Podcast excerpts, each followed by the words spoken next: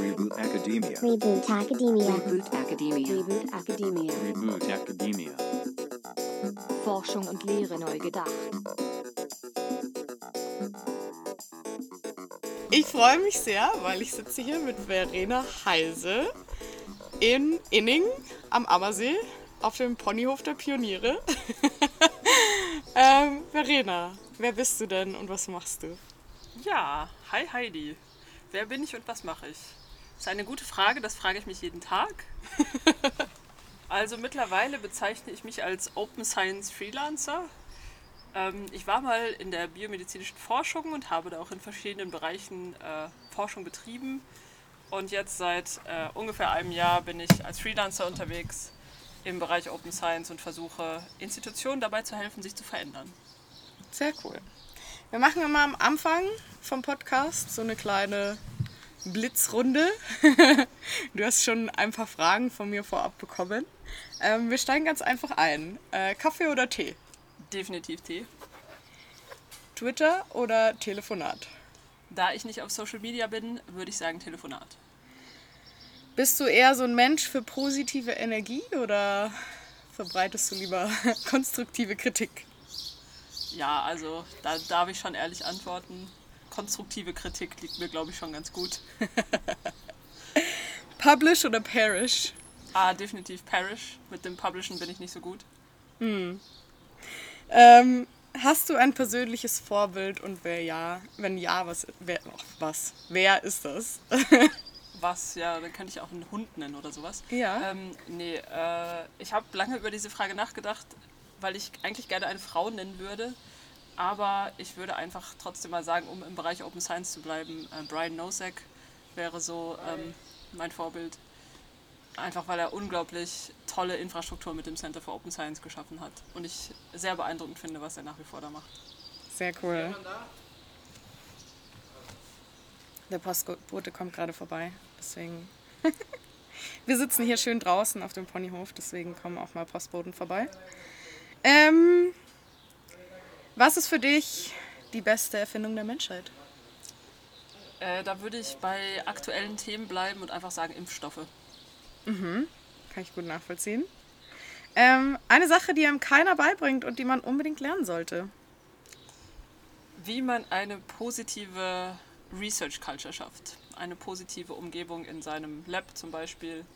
Äh, aber egal, ob man jetzt äh, Gruppenleiterin ist oder Selbstforschung macht ähm, als Postdoc oder Doktor, Doktorandin, ähm, würde ich sagen, wie man eine positive Kultur kreiert. Das bringt einem keiner bei und gehört zu den Sachen, die jeder machen sollte in seinem Lab.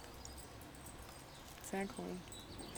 Ähm, ja, also der Grund, warum ich mit dir sprechen wollte, war, dass du eine sehr interessante Person bist, der, die viele interessante Sachen macht. Und eine Sache, mit der, über die ich mit dir sprechen wollte, ist Road to Openness. Ah, jetzt kommt der Hund vorbei. Hallo Hund. Kriegen wir auch noch Besuch, das ist doch schön.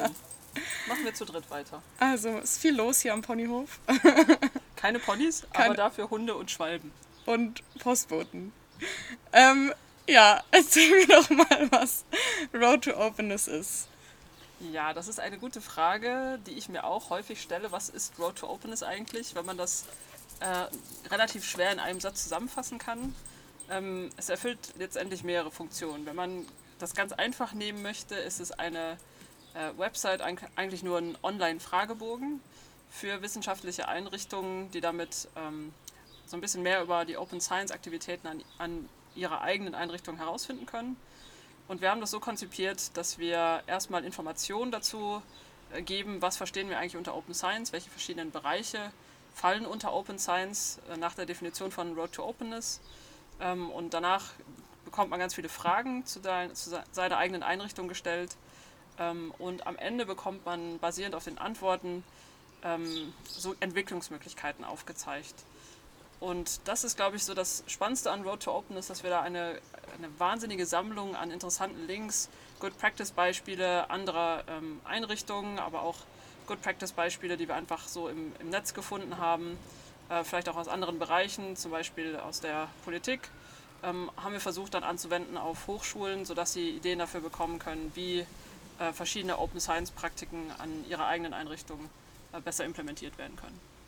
Also wenn ich jetzt eine Leiterin von der Hochschule wäre, dann würde ich auf diese Webseite gehen und würde mir diesen Fragebogen ausfüllen, richtig? Genau, so ist das gedacht. Es muss jetzt nicht unbedingt die äh, Leitungsleitungsebene sein, es können natürlich auch ReferentInnen äh, sich das anschauen.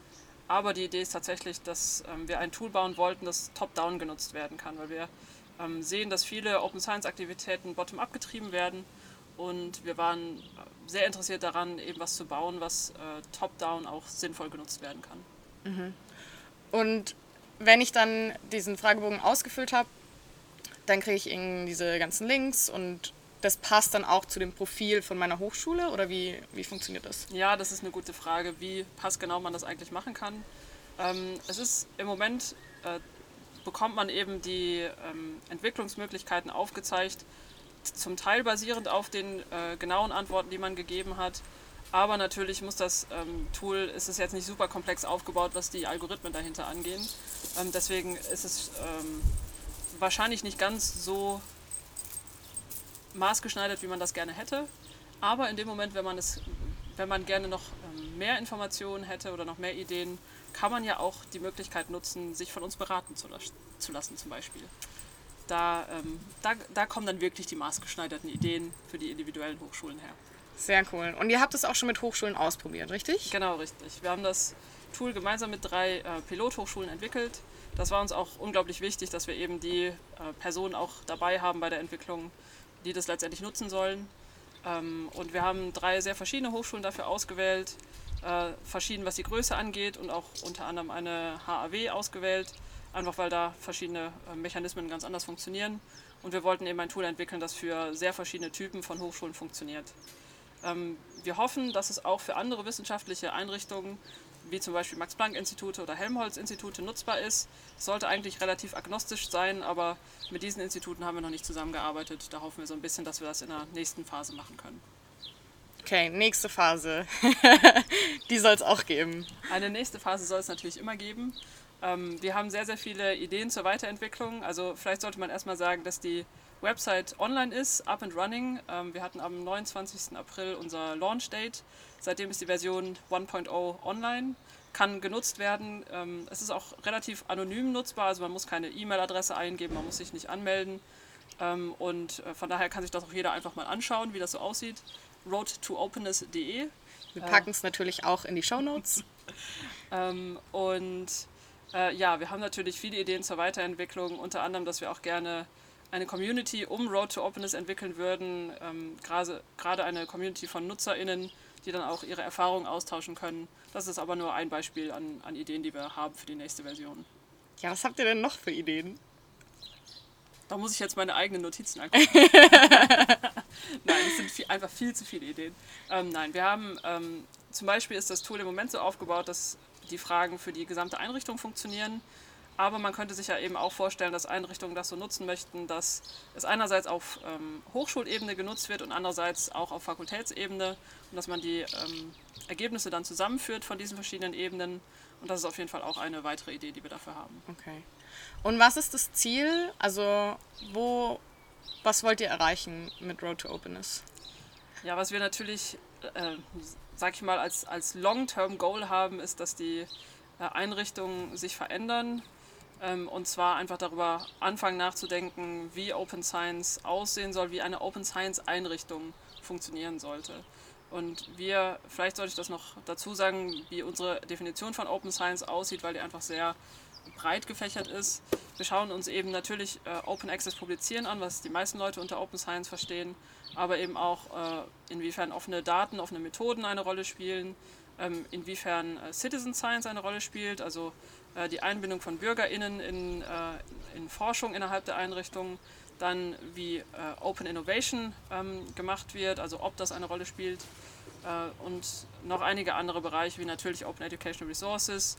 Äh, wir schauen uns auch ähm, die Forschungskultur etwas an und zwar indem wir Fragen dazu haben, wie äh, das Research Assessment funktioniert. Ähm, dann haben wir auch noch äh, Research Quality Management. Äh, das ist ein Bereich, der relativ äh, komplex ist auf, ähm, auf Hochschulebene sich anzuschauen, aber für uns sehr wichtig, weil Qualitätssicherung in der Forschung ein Thema ist, das leider ähm, zu wenig sicherlich betrachtet wird. gerade von, von Seiten der Hochschulen. Und wir hoffen einfach, dass durch dieses holistische Verständnis von Open Science äh, einfach die Idee ankommt, okay, wir müssen uns innerhalb der Hochschule verändern. Es ist sicherlich ein sehr langer Prozess. Ähm, ich habe auch äh, in den letzten Monaten einiges dazu gelernt, wie Change Management funktionieren kann oder was Change Management überhaupt ist. Ähm, und wir sehen das sicherlich als, als einen langfristigen Prozess auch für Hochschulen, sich zu verändern. Wie gesagt, ich nutze das Wort Hochschulen im Moment die ganze Zeit, weil wir das für Hochschulen zunächst gebaut haben, aber es ist eben auch für andere wissenschaftliche Einrichtungen nutzbar. Wer steht denn eigentlich hinter Road to Openness?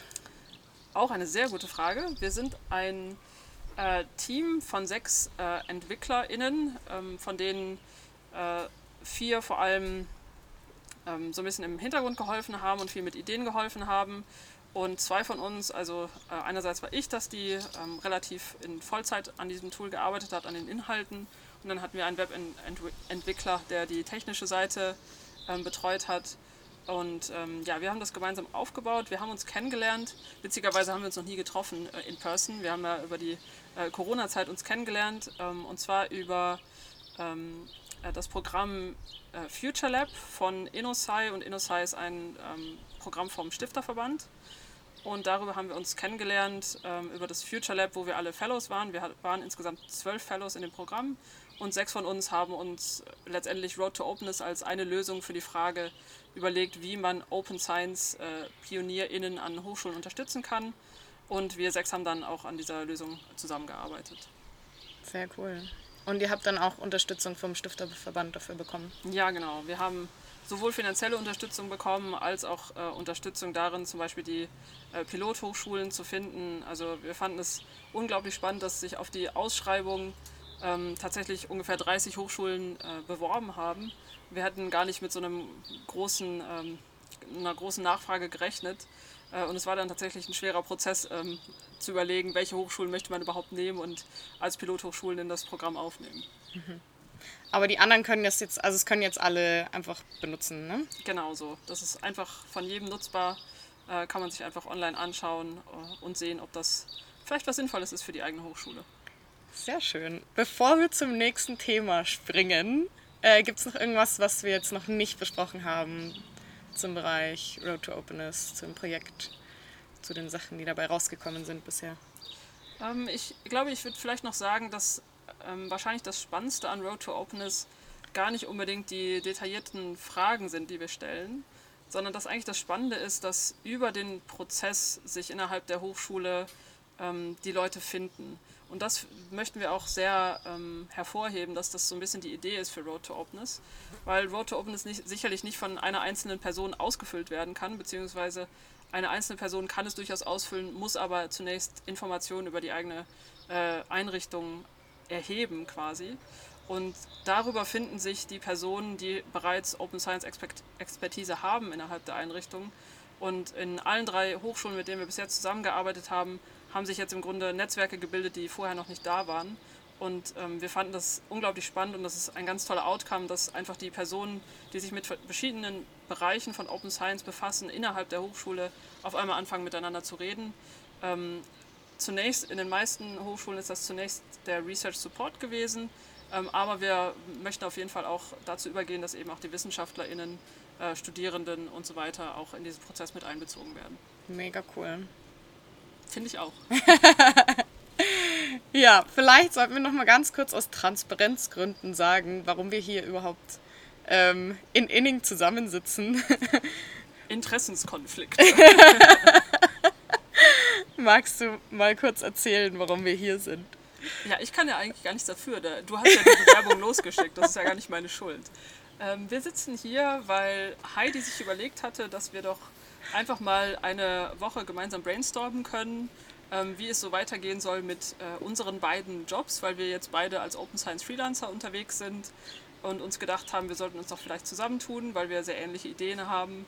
Und dann haben wir bei einem Gewinnspiel teilgenommen und jetzt hier diese Woche äh, kostenlos auf dem Ponyhof äh, verbringen dürfen. Yay, genau. Danke Heidi. Ja, gerne.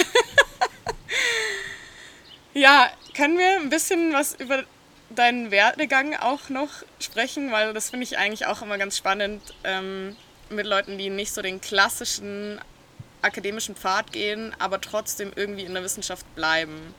Ähm, wie bist du denn dazu gekommen, dass du jetzt das machst, was du machst und was hast du vorher gemacht? Gute Frage, wo fange ich da an? Ähm, ich fange eigentlich immer ganz gerne an mit einem Kurs, den ich gemacht habe, der organisiert wurde von äh, Markus Munafo, äh, Dorothy Bishop und Chris Chambers äh, im UK in Cumberland Lodge. Da haben wir uns getroffen und über Reproducibility uns unterhalten. Und dieser Kurs hat mir sehr die Augen geöffnet, weil ich dachte, wow, es gibt ja noch andere Leute, die so kritisch über das ähm, akademische System denken wie ich. Und das war für mich unglaublich spannend zu sehen, dass eine Community existiert in diesem Bereich. Ähm, ich muss sagen, ich habe schon lange vorher auch so ein bisschen damit gehadert, wie Wissenschaft funktioniert, weil ich einfach ähm, das, was mich antreibt in der biomedizinischen Forschung, ist die Idee, dass wir Produkte entwickeln, die sinnvoll sind für PatientInnen irgendwann. Die müssen jetzt nicht morgen oder übermorgen in der Klinik landen, aber dass es irgendwann in ein paar Jahren, in, in zehn Jahren, in, von mir aus auch 15 Jahren, ein Produkt entsteht, das für PatientInnen sinnvoll ist. Ähm, das war so ein bisschen das, was mich angetrieben hat in der Forschung und ich habe einfach nicht gesehen, dass das passiert. Mich hat es irgendwann auch angefangen zu langweilen, zu sagen, okay, ich mache jetzt ein Forschungsprojekt und das kulminiert in einem Paper und das ist äh, das Tolle, was ich jetzt da rausbekomme. Das war für mich nie das, was mich angetrieben hat, ein Paper zu, zu schreiben. Mhm. Ähm, und ich hatte so gewisse Frustrationen, was den akademischen Betrieb angeht. Und dann diesen Kurs zu machen, wo wir einfach darüber nachgedacht haben, wie man seine eigene Forschung reproduzierbarer machen kann, aber natürlich auch mit, ähm, ja, gemeinsam mit den anderen ExpertInnen da zu sitzen, die sich wirklich mit dem Thema auskannten und einfach mal über das System generell nachzudenken. Das hat mir wirklich so die Augen geöffnet und da, ab da wollte ich anfangen, eben was im System zu verändern. Und da hat so ein bisschen meine Journey angefangen. Ich war in der Zeit an der Uni Oxford und ähm, habe dann, also das war glaube ich 2017 war dieser Kurs, habe dann in meinen äh, verbleibenden Jahren in Oxford, ich war bis äh, 2021 war ich dort, Entschuldigung 2020, mhm. ähm, und habe dann in den äh, verbleibenden Jahren dort geholfen, die Open Science Community mit aufzubauen, also oder Reproducibility Community. Äh, ich unterscheide da nicht so großartig in, in der Terminologie. Ähm, und das hat ja, mich einerseits persönlich unglaublich weitergebracht, weil es ähm, mir Spaß gemacht hat, darüber nachzudenken, wie man das System verändern könnte, ähm, aber auch so die Augen dafür geöffnet, dass Reproduzierbarkeit und eben auch Open Science Themen sind, die letztendlich alle verschiedenen Fachbereiche betreffen. Nicht nur die biomedizinische Forschung, nicht nur Psychologie, sondern eben auch viele andere Fachbereiche und dass wir einfach unglaublich viel voneinander lernen können. Und ich bin ja auch ein relativ sozialer Mensch. Das heißt, ich habe es auch einfach sehr genossen, äh, verschiedene Menschen kennenzulernen in der gesamten Uni, die man vorher noch nicht getroffen hat. Äh, und einfach zu sagen, cool, lass uns doch zusammenarbeiten und äh, vielleicht an der Uni auch Strukturen aufbauen, ähm, mit denen wir die Prozesse hier verbessern können. Das finde ich auch immer total spannend, wenn man so über gute Wissenschaft und Open Science und so nachdenkt. Dann trifft man auf einmal total viele super spannende und nette Menschen. Ja, und ich glaube auch, dass die Leute, die sich damit beschäftigen, auch diejenigen sind, die einfach sehr breit gefächert denken. Ähm, weil wenn man so seinen Kopf nur in der eigenen Forschung drin hat, dann interessiert einen das große System vielleicht gar nicht so unbedingt sondern ich habe so den, die Erfahrung gemacht, dass es unglaublich Spaß macht, mit den Leuten zusammenzuarbeiten, weil sie einfach so vielleicht auch einen größeren Blick auf das haben, was, was sie ähm, schaffen, schaffen wollen und dass es einfach Spaß macht, miteinander zu quatschen. Ja, und letztendlich hat uns die Community ja auch zusammengeführt. Sehr cool. Und dann bist du da aktiv geworden und dann, wie ging es dann weiter? Ja, ich habe dann also quasi äh, weiter meinen Postdoc gemacht. Ich hatte ein Postdoc Fellowship am äh, Nuffield Department of Population Health, habe also äh, mir Alzheimer-Forschung angeguckt, aber so ein bisschen von der epidemiologischen Seite in der Zeit.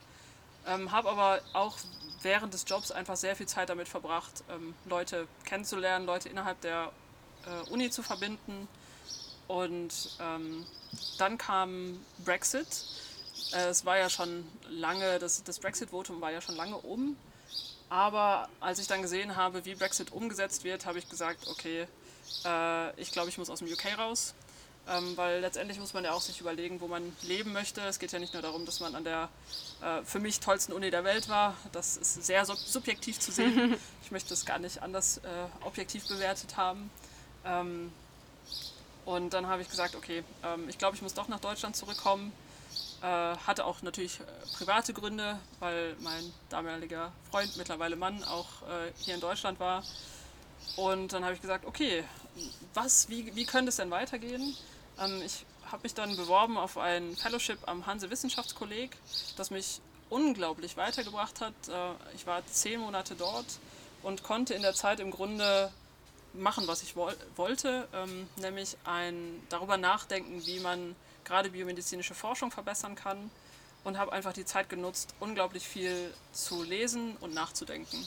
Und das war nach der hektischen Zeit in Oxford, wo ich eigentlich nur durch die Gegend gerannt bin und Meetings hatte und so, war es unglaublich befreiend, sich einfach mal hinzusetzen und nachzudenken. Und mir ist, glaube ich, aufgefallen, dass wir das in der Wissenschaft viel zu wenig machen und dass wir da viel zu wenig Zeit für haben. Wirklich einfach mal eine Auszeit zu nehmen und zu sagen, okay, wie soll es vielleicht für meine Forschung weitergehen, welche Forschungsideen habe ich, aber auch einfach mal äh, darüber nachzudenken, was für Konzepte man entwickeln möchte für die eigene Arbeitsgruppe beispielsweise, ähm, aber auch vielleicht für die, für die Uni, in der man gerade arbeitet. Und ich glaube, wir, wir sollten viel mehr Zeit darin in, investieren, auch uns diese Zeit auch zu nehmen. So wie wir diese Woche machen. Genau so, finde ich auch. Also ich finde auch diese Woche ist einfach für uns beide so ein bisschen, wir haben Zeit zu brainstormen, äh, darüber nachzudenken, wo wir hinwollen, was unsere Ziele sind. Ähm, und ich finde das un unglaublich bereichernd, das mal regelmäßig zu machen. Mhm. Ja, und nach dem äh, HWK, also während ich am Hanse-Wissenschaftskolleg war, hatte das Future Lab vom Stifterverband angefangen und darüber hatte ich eben schon die anderen Fellows kennengelernt und diese Idee entwickelt, dass wir Road to Openness vielleicht entwickeln können. Ähm, und als dann meine Zeit am HWK zu Ende war, habe ich gesagt, okay, ich könnte natürlich äh, mich jetzt auch auf Postdoc-Stellen bewerben. Ähm, ganz realistischerweise ähm, hätte ich natürlich mich gerne auf Professuren auch beworben, aber äh, ich weiß, wie das in Deutschland, gerade in Deutschland leider funktioniert und dass meine äh, Publikationsliste dafür nicht aussagekräftig genug war. Deswegen habe ich vorhin auch statt Publish oder Parish habe ich natürlich Parish genommen. ähm, und dann habe ich gesagt, okay, dann versuche ich doch vielleicht einfach als äh, mich selbstständig zu machen und als Freelancer Open Science voranzutreiben und vielleicht das System so ein bisschen von ein bisschen von außen, aber auch noch ein bisschen von innen zu verändern. Und ja, so sind wir dahin gekommen, wo wir jetzt am Ponyhof sitzen. Sehr schön. Ja, sehr spannend. Und ähm, bist, du, bist du zufrieden mit deiner Entscheidung bisher?